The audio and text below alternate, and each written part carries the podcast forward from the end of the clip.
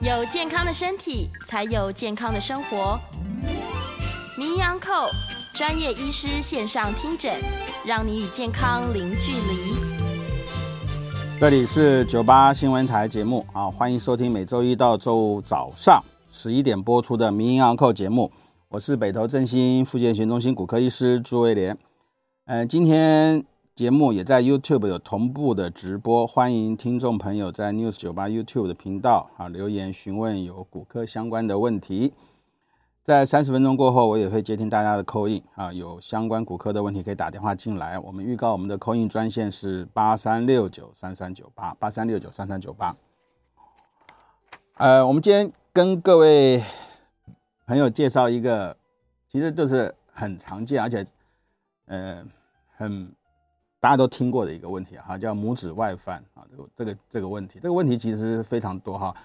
根据统计文献上的报告，有百分之二十四的人，几乎四个里面就有一个哈。这个就拇指外翻是一个很奇特的一个疾病哈，它这个上千年就有文献的就有在记载有这个这个样子的问题哈。可以前哈，以前可能尤其 尤其是那种以前为什么？因为没有什么好鞋子穿嘛哈。呃，有人说有这个理由哈，可能跟穿鞋子、女性穿高跟鞋会有关联。拇指外翻是这个样子哈，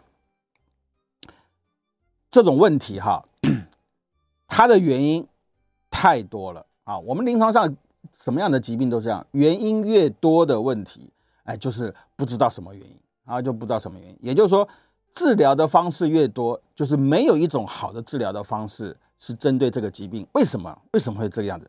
因为。没办法哈，我们人是行走的动物，即使即使哈，即使你做过拇指外翻的手术的治疗，手术完的当下，你承受重量，它还是在产生变化。也就是说，这个这个变化它是一种动态的，甚至有人统计啊，有三分之一三个里面接受一个手术的话，有三个里面就有一个。它问题又会发生，也就什么，它就复发。所以这也就是说，为什么这一类的手术会这么这么多？文献上的报告，这一类 手术有多少？大家听了会吓一跳，有一百多种。那我前几天 review 一篇文章，它上面开宗明义写，就是拇指外翻的手术方法有将近全世界的文献的统计有将近一百七十种。你相信吗？就是很简单的一块骨头，简简单的一块骨头，哈，大家都晓得，哈，简简单的一块骨头，这个骨头。的变形手术的方式，竟然有一百多种，就说我们要如何解决这个骨头的变形，大家的争论很多。也就是说，我们现在很难找到一个确定的一个原因，也就是到底什么是会造成拇指外翻？我们常常讲说，呃，女性，当然这种问题啊，这种问题我都不认为它是个疾病啊，因为它就是一个造成你生活上的困扰。我们临床上的一些治疗的方向，原则上就是，尤其是骨科哈，骨科大部分都是采取这种一种选择性的手术啊，除非你说像很严重，有有大量的出血啊，严重的骨折，那都是必要性哈。那绝大部分的功能重建都是属于选择性，也就是说，也许在一些部落民族或者有些国家，他没有穿那种鞋子的，甚至光脚。我们以前。我我记得我们我们老师以前说他去过 非非洲啊，还是哦印度。他说哇，印度人的脚，他是印度都光脚，他就穿一般的鞋子，不是穿那种包头鞋。所以他说的拇指外翻在他那个国家并不那么严重。我是不了解，我没有查这个文献，但他这样讲，我觉得也是有道理哈，也是有他的道理存在。就说我们其实到现在我们还不是说很清楚，说到底是什么样子的一个机转会让拇指外翻变得越来越严重。我们光就这个图片来看，这很典型。什么叫做拇指外翻？哈，这大拇指、脚趾，哈，对，其实这脚好漂亮哈，女性的脚，这是外面嘛，这是内侧。所谓拇指外翻，我们临床上讲什么样疾病？例如说内翻、外翻、内旋、外旋，或者是前前前倾或后仰，我们这样子的描述这个疾病的本身，哈，都是以远端。再讲一遍，是远端，以这样子来看，这叫近心，这叫近心端，这叫远心端。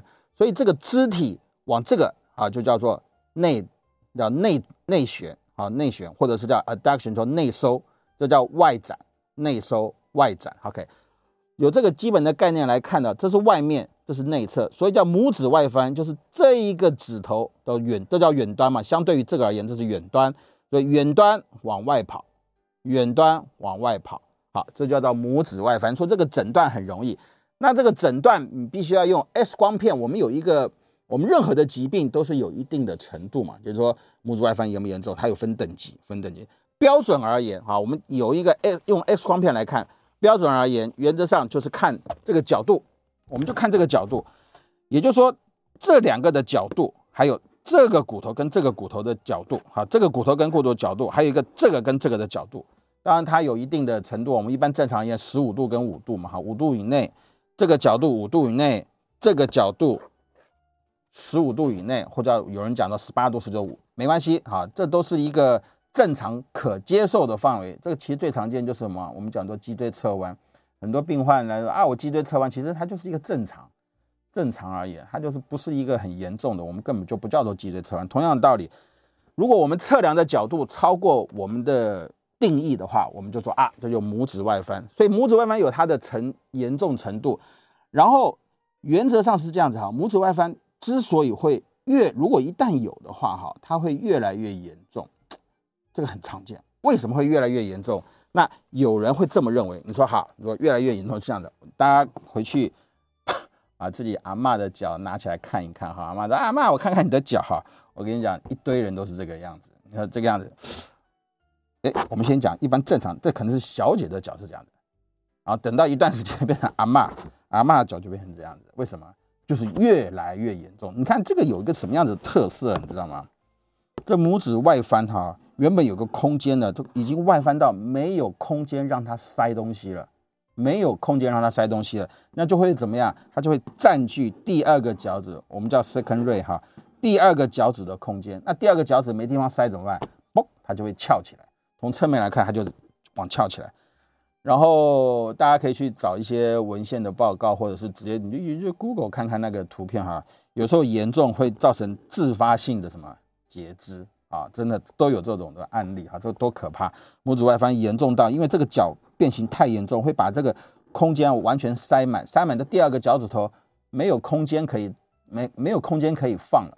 那没有空间可以放的结果怎么样？它就很严，啊，那我是讲很严重了哈，很严重的时候，它的可能血液循环受到影响。那受到影响的话，这个这个点嘛，第二个指头就会坏死掉啊，都发生过，都有这种案例的报告哈。所以拇指外翻主要的一个问题就是它会严重影响到我们的什么？就是生活品质，走路会痛。那走路会痛的主要的原因就是我们讲这个啊，这叫叫巴尼亚巴尼亚哈巴尼亚巴尼亚这个地方就会痛。其实这个问题哈，尤其是我们常常以前我们念书念到这个，我就有时候看电影啊或一些电视剧，哎，常常听到他们讲巴尼亚巴尼亚啊，描述的就是讲这个，就是让拇指内侧滑囊膜发炎。那你想想看，如果你穿一个鞋子是一个，就是我们叫楦头很很漂漂亮亮的鞋子，尖头鞋啊，好漂亮，好漂亮，这地方势必会挤压，而且现在很多鞋子它的设计可能又有些地方有强化呀或者怎么样，所以你这个地方没有空间可以跑，所以你自然的脚就会塑形这样，你看起来就是有个鞋子，一个隐形的鞋子在它的上面。然后为什么我们有人会认为说这个骨头哈会之所以不断的产生变化，那有人就认为，好，我们把这个解剖学给大家上一下，很容易看啊，很容易理解啊，理解啊。这是我们的脚底，这是从脚底往上看哈，脚底往上看。其实我们脚底有四层肌肉啊，有四层啊。我们最表浅的，大家最有名听到的叫做足底筋膜炎，对不对？足底筋膜炎反正就是一个屈拇指肌，让拇指呃屈指或屈拇指肌让做这个活动，它一层一层一层。通常这个是属于叫内收肌，内收肌 adductors 啊，这个这个肌肉啊，这个这个肌肉叫 adductors 内收肌。内收肌其实手也有，好，我们手内收的意思，什么叫内收？就是远端的大拇指啊，内收拇指肌就是做这个动作，这叫内收，叫内收内收哈。所以这叫外展，这叫内收。我们手跟脚的，如果解剖学念得好的话，你念到。脚跟手，你会发觉很多东西其实本来就是类似啊，本来就类似，只是有些在手上的一些肌肉群呢，它会比脚会多一些。为什么？因为我们是以手为主要的一做精细的动作，所以在某些的肌肉，它可能可能它的进化会更更好啊。那不管怎么样，脚也是有一个叫内收肌的这个问题啊，也也是有个内收肌。那内收肌在某些原因就是不知道原因，甚至还有人牵涉到什么跟遗传，甚至什么一些免疫啊。讲到免疫，又有临床上有一个很有名的一个问题，叫什么？叫做冰冻肩，我们叫做肩关节粘连哈，粘连冰冻肩、五十肩诸如此类，也是原因很多。讲到最后，哎，就会有一派学说说啊，可能跟免疫也有关系，不晓得什么原因造成他的这关节囊膜怎么样，就产生一些免疫反应，关节囊膜哎缩水，哎就是缩水的这个意思。同样道理，也不知道什么原因，在伤号在某些情况下。这条韧带，哎，我们这条韧带有分两个头，一个叫斜头，一个叫横头。对，你看这解剖真的很厉害哈。当然，这解剖学都是几百年前就已经确定出来了哈，确定出来的。这个肌肉，尤其是这个叫横头的，叫 transverse head 哈，横头的这条韧带呢，不晓得在什么原因下，你可能长期给它做到刺激，长期给它做到挤压啊，甚至基因，甚至什么？免疫的问题哈，这些肌肉突然在某一个阶段，它会什么？它会挛缩，它就缩起来了，它嗯就缩起来了哈。那很容易理解到，如果缩起来会有什么现象呢？如果这个一缩会怎么样？是不是就把这个东西往这边拉？所以往这边往这边拉。那这个解剖图形其实是有一点点，因为这个这条肌肉韧带哈，有些人是画画到这个地方。啊，所以它有些是在这边，有些是在这边哈。那不管怎么样，这个一拉的话，就会把这个骨头大拇指怎么样？叫内收肌嘛哈，内收肌、内收肌、内收肌、内收肌、内收肌就拉过来了啊，就拉过来。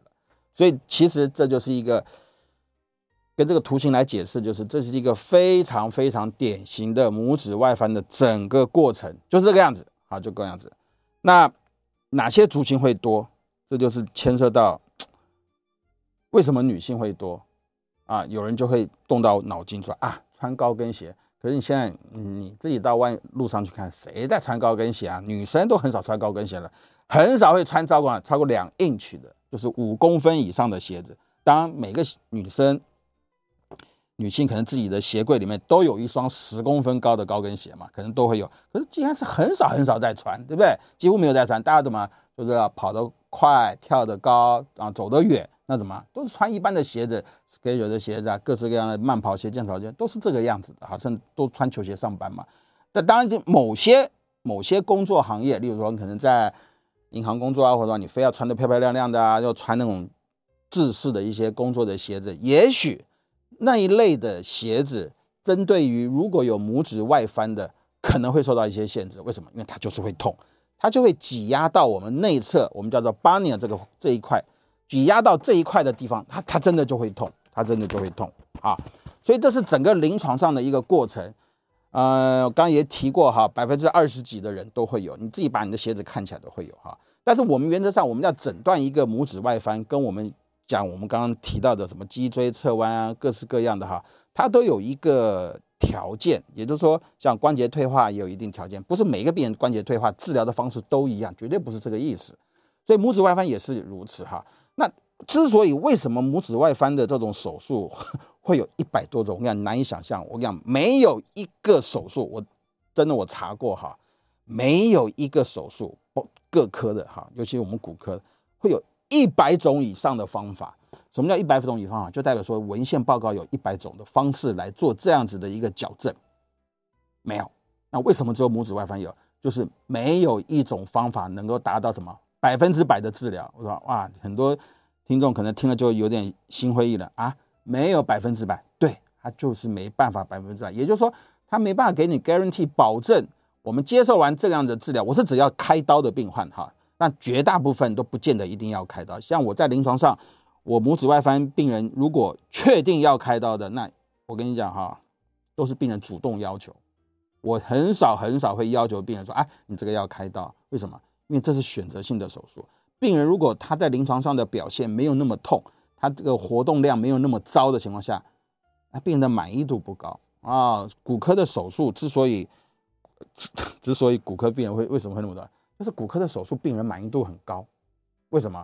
因为你可以解决他的生活上的不方便。所以如果病人本身没有不方便的状况下，他说会不会痛？不痛啊，外观不好看，我穿鞋子谁看得到？哎，如果病人说你这应该会痛吧？不会，那不好看啊，不然我穿鞋子没人看得到啊，那你干嘛要给病人开刀？也就是说你强迫病人开刀的话，结果就只会有时候病人会不满意啊，不满意有时候就会有一些纠纷了，就比较麻烦。所以这一类的手术全都是什么？几乎都是病人主动要求，说啊，我就是痛，我受不了，那我要开刀。好，那就安排手术。好，那我们现在回到我们该怎么去做矫正？为什么会有一百多种的方式？就代表说没有一种手术的方式会比较合适哈。我们举个很简单的例子，这是一个脚的一个模型哈，模型。我们所谓拇指外翻是指说这个远端它是跑到外侧去嘛哈，它 OK，所以基本上它是有两个的地方产生变化，有两个地方。一个就是里面的韧带，我刚刚提到叫内收肌，尤其是这个内收肌的横头啊，内收肌有这边没有哈，内收肌有个横头附着在这个位置，它会怎么样？它会挛缩。这第一个软，我们叫 soft tissue 的 injury 哈，就是软组织会有一个问 soft tissue problem 哈，软组织的问题。第二个就是硬的组织，硬的组织骨头的结构，骨头的结构会产生变化，所以就有一派的学说哈，他说骨头本身。它不会产生变化，骨头就是骨头，骨头骨头怎么无缘无故会歪？不会歪，它一定是有个外力造成它歪。所以这个手术最早就几乎在七八十年，快一百年前有个这 Mark Bright，当然我们现在有个手术叫做 Modify Mark Bright 哈，不管它好，原则上就是这个 Doctor 呢，他就认定是因为有什么原因呢？因为有软组织的挛缩导致这个骨头会变形，这样讲非常合理。的确嘛，我们要找到源头来解决嘛，所以他的方式就是只做软组织。什么叫只做软组织？哎，我就开刀从这脚背啊，脚背这边上去，这边上去哈，找到一个这个韧带，这个韧带很好找，就画一个小伤口，拿个东西去挑挑挑，就靠挑的有个硬的，跟跟个什么，跟石头一样，跟木板一样很硬，就咚咚咚，有个很硬的东西，就这种，它就纤维化，我们就拿个刀子啊，啪切开。当然现在很多有甚至认为说，啊，你这切开不是就没了吗？强度内收的力量会变差，所以就是有一堆的方式来强调说，我怎样把这个放松以后，还怎么，还是要转方向。我靠，我的天哪！我跟你讲哈，这种东西只我只有在书本上有看到，实际上临床操作是没有人在做这样子的东西。为什么？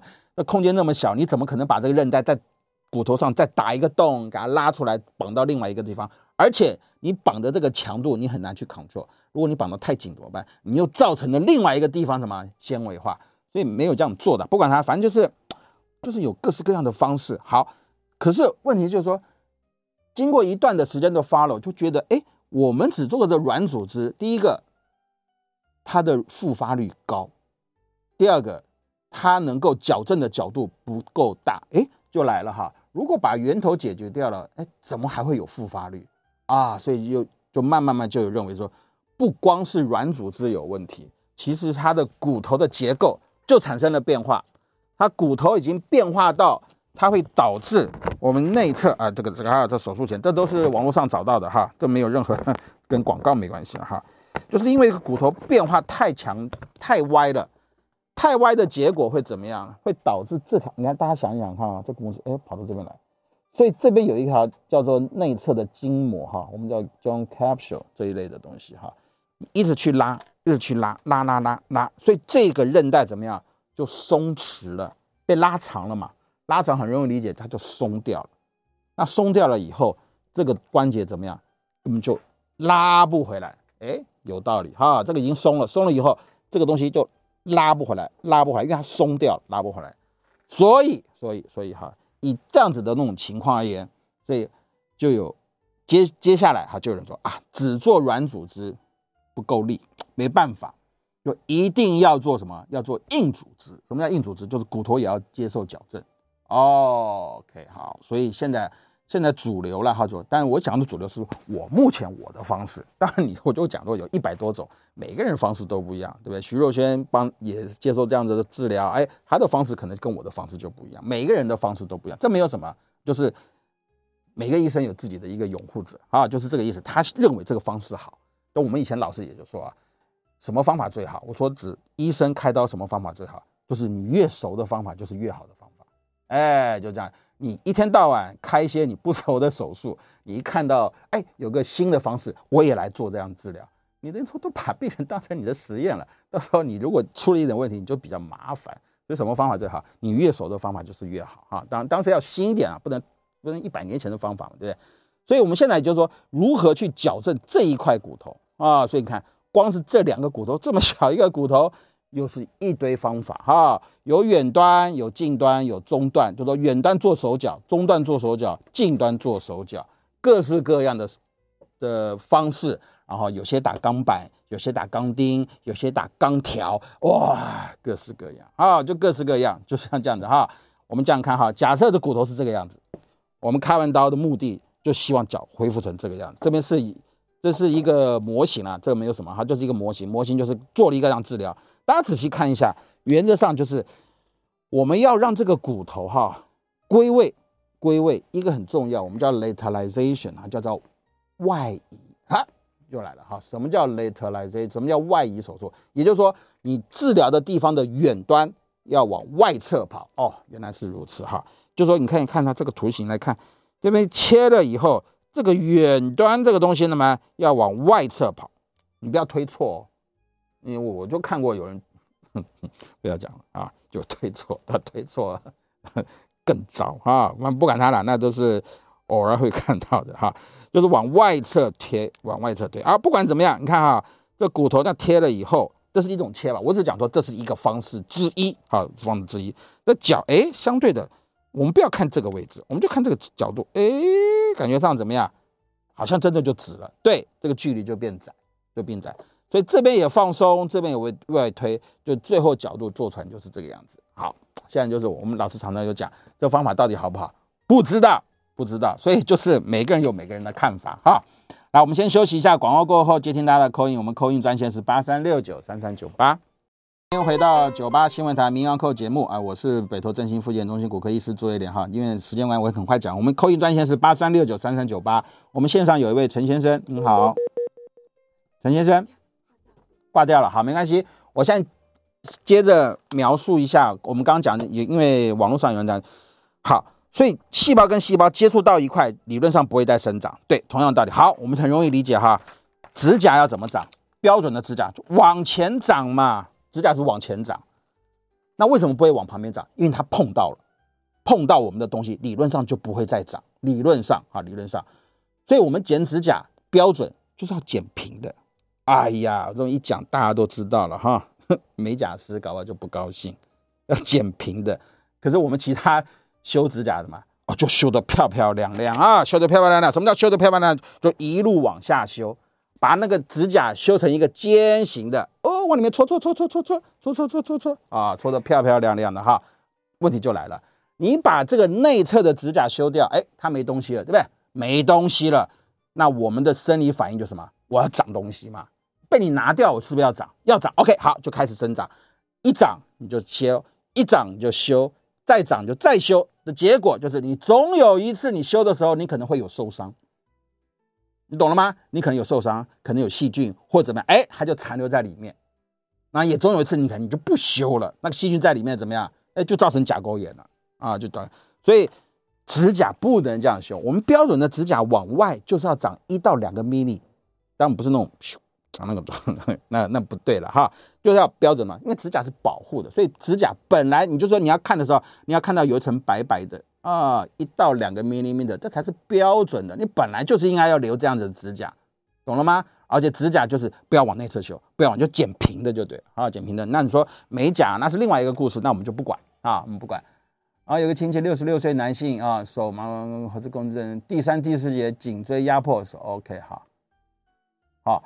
呃，颈椎为什么会缩小？是因为椎间盘突出，呃，能够舒缓啊？当然一定是了哈。我跟你讲哈，颈椎有七节，那神经有八条，颈椎一二三四五六七，然后说神经从一到八哈。那掌管我们上肢，因为你刚说上肢手会麻，就是五六七八，还有第一节的胸椎有五条神经。那当然当很多原因了哈，都不管它了哈。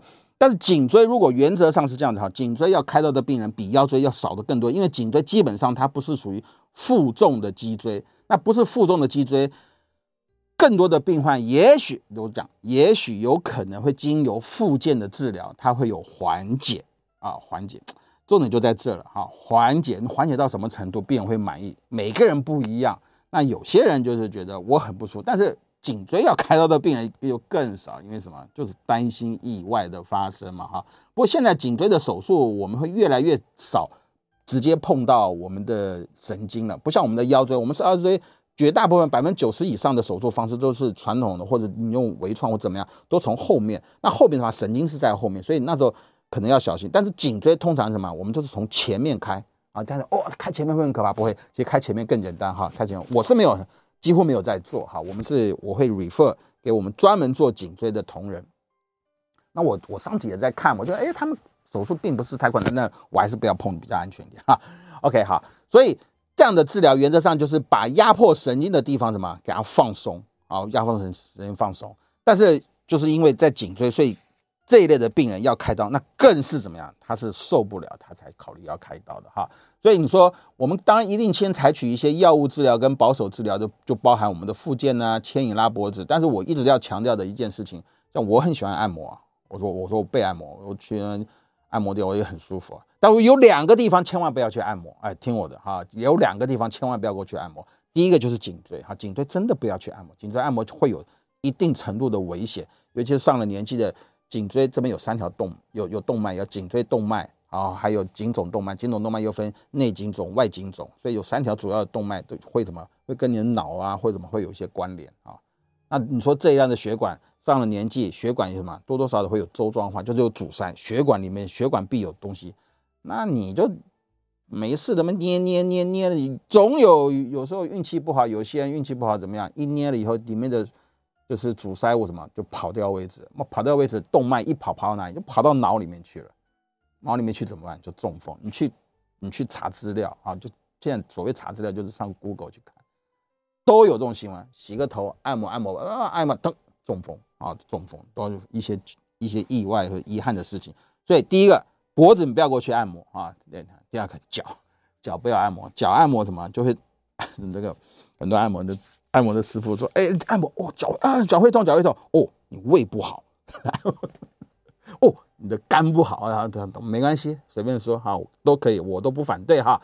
但是尤其是会讲啊，好痛好痛哦，撸甜撸后啊，越痛越好。我告诉各位啊，真的没有这种事啊，怎么可能越痛越好？痛是一种人的本能的反应，他就是警告你，我这边痛，你不要再去处理了啊。你说越痛越好，就能。”拿，一刀杀，哦，好痛，再杀一刀，啊，没有这回事哈。所以脚底按摩的病人也也太多了哈。每次跑去家按摩，没本来没有足底筋膜炎，按摩完以后就变很严重足底筋膜炎啊，发生这种事。所以这个地方不要去做。所以当颈椎的问题的话，一定也是采取保守治疗为主要的一个治疗方式哈。你要找一个你认识认可的一个复健科的医师，常规的一个方式，正常的一个方式做一些物理的治疗。啊，我每次都讲的这件事，要配合药物啊，一定要配合药物啊，配合药物让这症状获获得一些缓解，一些循环的药物，B 群的维他命，然后一些消炎药、附件啊，要持之以恒。当然，除此之外，你自己本身可能也要去注意，例如什么呢？你可能就不能再从事一些很粗重的工作或运动啊，这些东西就是要去保护它。那最后回到一个，就是你能够接受的程接受的程度是多少？说我要完全正常，那你干脆就不要看了，因为不可能完全正常啊，就是达到一个你满意的程度。其实病人都会这个样，就是说达到满意的程度，他都了解了啊，不是几乎是没有的话我就要正常，那不可能的嘛哈。我相信病人承诺都很好。那还有一位提到拇指弯跟年纪成正比，好，跟年纪没有成正比。我最年轻，哎，我上个礼拜开过一个二十二十二十二还二十五岁女性。他十几岁就跑过来找他妈妈，就带他来找我说不不不，我等到你十八岁，确定你的骨头已经完全成了。其实事实上，脚的骨头差不多在十五岁就已经成型定型了哈，定型不会再怎么变。但是我就说啊，十八岁有再说。哎，就他是二十几岁，还真的就要来，还真的就要开刀，因为什么？他就受不了啊，他就受不了，而且他是两只脚，绝大部分都两只脚，所以跟年龄并没有说完全成正比，但是绝大部分都年纪大的。那问题就来了，年纪大了，你说一个七八十岁。哪一个阿妈没有拇指外翻？都有嘛，你都要开吗？他根本就没有抱怨，重点就来，他没抱怨你就不要去开，跟年龄没有什么成正比，但是没有错，年纪大的都是比较多，就是越来越严重哈，就是这个样子而已哈。那我们线上因为这段是开放哈，有林先生，林先生您好，哎，朱医师您好，请说，哎，因为您刚刚有提到这个颈椎的问题，有朋友在提问哈。嗯，那我想请问的问题是说，哎，这个颈椎就好好的长在那边，哦，有很多就是什么椎间盘突出啦、长骨刺啊。嗯，那为什么有的人说他的颈椎好好的，然后就有其中的一两节就缩小了，然后就会去压到神经？为什么颈椎长得好好的，年纪大了，但反而自己会缩水呢？这是不是跟椎间盘有关系？以上请教我在线上收听。好，哎，好好的，为什么还会有变化？当然会有变化，就老化嘛。你讲你讲说好好的，为什么会变化？其实就是讲老化。老化的，我们脊椎就分几个嘛，哈，椎间盘的问题啊，脊椎的稳定度的问题，还有椎间孔的问题，这三个东西会随着时间，你我跟你讲哈，你拿一个拿两个钢铁去挤压，你用一定的力量去挤压，我讲你现在挤压挤压个二十年，你把这个前面再来去看它的钢铁的结构，一定会产生变化。一定产生变化，骨头更会如此啊！骨头的力量当然要产生钢铁来的严重，滴水穿石，不就这个意思吗？你一直挤压，一直挤压，一直挤压，挤压久以后什么？它就产生就是变形嘛，变形那变形不可能变好嘛，哪有说 越变越好？没有这回事，一定是越变越糟，一定是这样子。所以所谓变糟就是改变你现有的结构。那有些地方长出来的东西，运气不好压到血管，运气不好压到神经，那是不是就会造成你的疼痛？那当然就会造成疼痛嘛，哈，所以你说上了年纪会产生一些椎间盘的一些变化，当然会会变狭窄，然后椎间盘的含水量会弹性会变差啊，弹性会变差。我们做磁振摄影就可以看到，哎，颜色越来越黑，越来越黑，甚至会变成这个黑到已经变成有个空空隙了，我们叫做 vacuum sign 哈，就是变成真空状态。所以这个弹性不好，弹性不好的话，你的骨头骨头跟骨头的接触，那一定怎么样？一定更容易加的磨损，所以造成神经的压迫。但原则上这都可以诊断啊，用一些 X 光片的诊断啊，现在都是有所谓磁振摄影的，都可以做进一步的一些诊断，然后做级别的判定，然后再跟病人讨论你的症状如何。哎，其实你看治疗就是这么一回事哈。来，呃，五十天会反复的发作啊，五十天就刚才提到哈，五十天就是这样子哈，五十天的原因就是不知道，你也可以讲，你讲。跟我讲所有的原因哦，都说有可能，有可能，有可能，对不对？都有可能哈，受伤有可能，退化有可能，年纪有可能，不不知道原因也也有可能哈，免疫也有可能，遗传那都有可能。那为就是因为不什么原因都有可能，就是它复发率就是高。那原则上是这样子，书本上告诉我们哈，一个拇指呃一个五十间冰冻间的一个治疗，你知道书本上讲说一个疗程你要有耐心，be patient，要有耐心，要有耐心。它平均一个治疗过程是多久？你知道吗？六个月，六个月，有时候半年。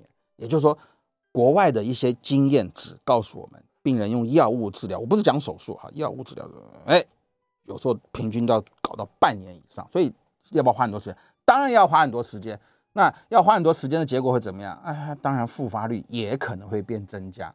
也就是说，你的问题又产生了啊。那原则上就是。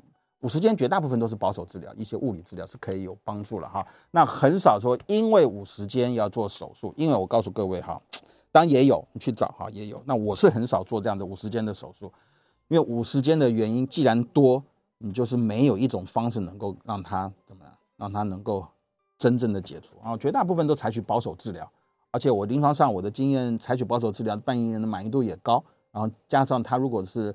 会很听你的话的话，很多动作啊，这就复发率还是可以在一定的程度之内哈。那拇指外翻道具，哎，哎，就这个哈，就我这个哈，我没有在卖这个哈，我只是说这是网络上截取下来的哈。如果这个有效，那我们就用这个方式了哈。意意思就是说，就是说没效，但是但是哈，它多多少少可以提供一些缓和这个病情的什么病情的一些作用，哎，可以。但是问题就来了哈，你穿这样，这是属于硬式。我们一般而言有两两种哈，有硬的。我下一个阶段再跟各位报告哈。来，那我们休息一下，广告过后接听口音八三六九三三九八。回到九八新闻台民航节目哈，我是北投振兴医院骨科医师朱维廉，我们口音专线八三六九三三九八。林先生好，您好。哎，朱医师您好。哎，还是刚刚那位吗？是是是。哦，不好意思，再教一下哈。就是说，您刚说这个颈椎，它相较于我们的腰椎，它不是一个负重的一个椎体了啊。嗯。可是我的思考是说，其实我们这颗头颅哈，它也是蛮重的。哦。而且它是靠这个七七个颈椎去撑它，所以如果说你更肥胖，你整体的椎体的压力增加，因为之前您也有提过嘛，肥胖对整个脊椎的压力其实也是蛮大的。嗯，那如果说肥胖的人，依您骨科医生专业观察，除了腰椎负重变大，它会不会也连带影响颈椎的压力也会更大呢？以上请教您，谢谢。好，结论就是一定是会的哈。所以你看哈，我们颈椎受颈椎有退化的病人。我们也是一样啊，刚才说，哎，你不要负荷过重的，哎，你想想看啊，你负荷重，头在这边，头的重量在人体真正的身体里面不到十分之一了，好，重量并没有投入没有那么重哈，当时会有影响。你说，呃，非洲的顶个水，那当然更严重了哈。好，你说颈椎受伤，我们告诉病患，就说你不要负荷过重，负荷重，哎，我不是手拿吗？手拿。又不是颈脖子，又不是头拿，为什么颈会受伤？因为什么？你要出力，你出力怎么样？肌肉会收缩，主要是肌肉的收缩，肌肉长持续的收缩，它就会产生一些挤压的作用，哈，挤压作用。但如果你说肥胖，那肥胖其实最常见还是腰椎嘛。我们很多病患腰椎开刀，哇，开刀走的好累啊，你知道为什么？哇，都好胖，很胖，那个脂肪肌肉是这么深，哇，摸不进去，你知道，真的很累，哈，真的累。应该说。重量不要讲肥胖了啊，重量过重的话，对我们的关节，任何的关节都会造成一定程度的影响。我很早就说哈，我们 review 过一篇文章，就说减轻体重的百分之十，你的疼痛会降低百分之五十啊，这非常非常好的一个口号啊，减轻体重的百分之十，平均而言，你的疼痛的哦，疼痛这种是。主观的嘛哈，但不管怎么样，他就是用问卷调查，你情绪减少了百分之十，病人抱怨的疼痛会减少百分之五十，所以重量当然有影响哈。那我们还有位郑小姐您好，哎离开了，刘小姐您好，哎朱医师好，请说。请教，我七十岁了，那那个颈椎已经退化，那椎间盘的压扁，那这样做血小板的 PRP 有没有效果？你就问这个问题哈。嗯对。好。看你要是疼痛点是来自于哪里啊？重点就是要看你疼痛点来自哪里。有些人的这个颈椎这个 spontaneous，就是说椎间盘，你刚刚讲说已经不见了，那个有时候还不见得会特别的不舒服，因为你既然不见的话，上下两个骨头会怎么样？会粘连，哎，粘连相对的就是叫做是自然的愈合。那自然的愈，因为你知道哈，我们脊椎要开刀，一个主要的一个方式。最主要，现在主流的观念都是认为，因为我们开刀进去会破坏一些组织的结构，所以一定要用一个更强的什么东西，金属来固定，也就是说，让这个骨头开完刀以后不会产生晃动，所以什么就会打支架，就会打什么打钉子给它固定。哎，在颈椎有些病患，我临床上看过好多。他反而临床症状，我说啊，你这个应该好严重啊啊，不会啊，我症状没有那么糟，为什么？他就先天就是自然的产生一些愈合，所以他脖子活动的还没有那么糟。所以如果是您所说的，我的椎间盘都已经退化，已经不见了，可是要打了，我认为你的这个疼痛可能不见得是来自于骨头，可能是什么软组织？哎，软组织你打 PRP 啊，做这些免疫的基因的一些治疗。我不太，我个人我不太反对啊，因为这也是一种治疗的方式。我们不要说啊没效，哎，我们不会，哎，有些人他就是有效哈。但是我们也不是一味的认为说啊，这就是一定有效的方式，只有这种方式不是。那原则上是可以这样做。如果你的医疗的保险或者是你觉得财务上你可以 OK，我觉得可以试试看啊。那但我认为你这样子描述应该是软组织，应该不是。所以如果既然是软组织，那也许啊，也许你做这个 PRP 的治疗是会有帮助的哈。李小姐您好，啊，医生你好哈，你说好哈，我想请问第一个问题哈，我那个医生哈说我全身长骨刺哈，请问我以后会有什么后果哈？啊，第二个问题就是说哈，医生说我那个肝哈有钙化点，请问我以后有什么后果？谢谢哈，谢谢。肝钙化哈，肝钙化我就不知样啊，来问一下肝钙化应该是肌肉钙化，我不管，它肝的钙化当然看一看肠胃科了，或或者是做个超音波去追踪一下哈，那。你说全身的退化，我们，哎，七十岁哈，七十岁其实还哎不是七十岁，刚刚是刘小姐七十岁，OK 啊。那我们全身性的一个退化，其实可能是你的描述是这个样子啊，但是我当然也会有一个我们临床好低血压、低 c s 啊，或是各式各样的，它会产生很多的骨头的关节产生一些变化。那如果是一种系统性的话，那是否有一些临床上的一些一些其他的一些问题啊？例如一些内分泌的啊，或者怎么样？如果你还年轻的话，哈，那绝大部分的所谓一些系统性的，就是你应该就是描述的说啊啊，肩关节不好啊，腰关节不好，膝关节不好。其实很多上了年纪的病人来，他就开始一坐下就开始说：“啊，我哎，朱医师，我这个腰不舒服啊，讲讲讲讲。”我说：“哎，膝盖应该有。”哎，对对对，我膝盖也不太舒服。等他膝盖讲完，我说：“哎，你的肩膀应该也不太舒服。”哎，对对，我肩膀也的确不太舒服啊，真的哦，就讲一堆。你给他引导他哪里不舒服，他就会讲一堆他的不舒服。其实你说这是不是他就是不舒服嘛？哈，就不舒服。那不舒服有时候，有时候就原因就是就很多了，有时候甚至还牵涉到什么东西，一些怎么样自律神经失调症。啊，你说五十几岁有停经那种症状，可能会有四十几、四十五岁以后，那可能会更多哈，很多。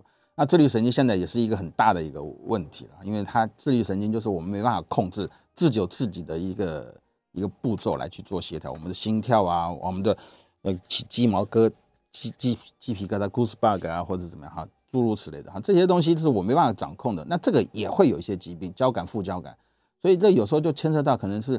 内心的一些疾，内心的一些问题，这个变成要多科。那现在很多医院都有什么，就叫自律神经科。那我们医院也有啊，自律神经科啊，其实就是用一些 antidepressant 啊，一些药物，就是要呃抗忧郁的一些药物啊，甚至一些消炎止痛药啊，或者是诸如此类的，类似了哈，类似。当然，嗯，我也大致了解这教自律神经的一些问题哈，但是因为那个不是我。做神经骨科的一些问题，所以我会建议说，这一类的病患应该还是要求救于一些这些专家啊，这些专家哈。但我会认为的，你的造成很多地方不舒服的话，应该还是跟一些退化啊，退化。那有时候可能就是用一些药，我会觉得你就可能去做一些检查。当然有时候就检查，就检查检查不完了。我你说，那我要检查，你说，哎，我脊椎不好，那我脊椎也要检查。膝盖不好，膝盖也要检查。那当然检查不完，我们健保也不能这样子做嘛，哈。原则上可能就是要一个整体性的一个整体的医疗来看。但我绝对相信，可能应该还是一些保守的治疗，可能对你会主要的关注。除非你有功能上的障碍，例如痛到不能走路了，哈，或者 X 光片已经确定证实说你的骨质是非常的严重，哈。啊，因为是这样，呃，还有一个足底筋膜炎是过度刺激，哈，为何筋膜容易老化啊？当然会了，哈。足底筋膜炎，当然原则上就是过度的刺激会有这样的。久站久走啊，或者怎么样都会。哎，我们刚刚不是说穿高跟鞋哈？穿高跟鞋。哎，我告诉各位啊，足底筋膜炎穿高跟鞋可能症状会获得一些缓解。为什么？高跟鞋是往前啊，除非你足底筋膜炎是是痛在前面啊，那就不适合。那事实上，足底筋膜炎如果是痛在脚跟，绝大百分之八十都痛在脚跟。脚跟哎，你往上提，哎，就穿高跟鞋的意思。所以我们你看，你说高跟鞋是不好的啊？你哪有足底筋膜炎穿高跟鞋，也许会有一些帮助哈。那可能会造成过度刺激，当当就是了。所以我们原则上骨粗筋膜就是不能刺激嘛，你不能刺激就不要去做那激烈的运摩按摩嘛，这绝对是这个样子。当然要配合一些药物，好一些物理治疗，几乎是没有人在开刀。但我出筋膜有时候病人会给他照个 X 光片，我目前上看长骨刺，说啊这边也会长骨刺，我告诉各位嘛，多嘞，一堆人有长骨刺。所以你想想看，脚跟下面一根骨刺就像个鱼刺一样，你顶到它会不会痛？当然会痛嘛。所以就是要好好的保护哈，要好好保护。来，大拇指板板哎板嗯无法竖起哦，手的手的手的哈，没错哈，我们的 trigger finger 是很多了哈，大拇尤其是大拇指，大拇指占了我们手的功能百分之六十，大脚趾占了百分之四十，所以这个大拇指如果受到疼痛，哇，扭毛巾都不行，真的很痛，开个车门都会痛哈。所以大拇指的扳机指原则上我都会建议病人要积极的治疗，因为不要影响到你的生活。那简简单就打一个，就就是打类固醇，类固醇改善就 OK。如果打了三次没效，就是开刀啊，就是要这样子，就这样。但原则上就是要好好保护，做热敷了哈。但没有说一定要打针或开刀了哈。哎，那时间的关系，我们今天节目就要进行到这边哈。我是北投振兴复健中心骨科医师朱一莲，我们非常谢谢大家今天的收听跟收看，好，再见，拜拜。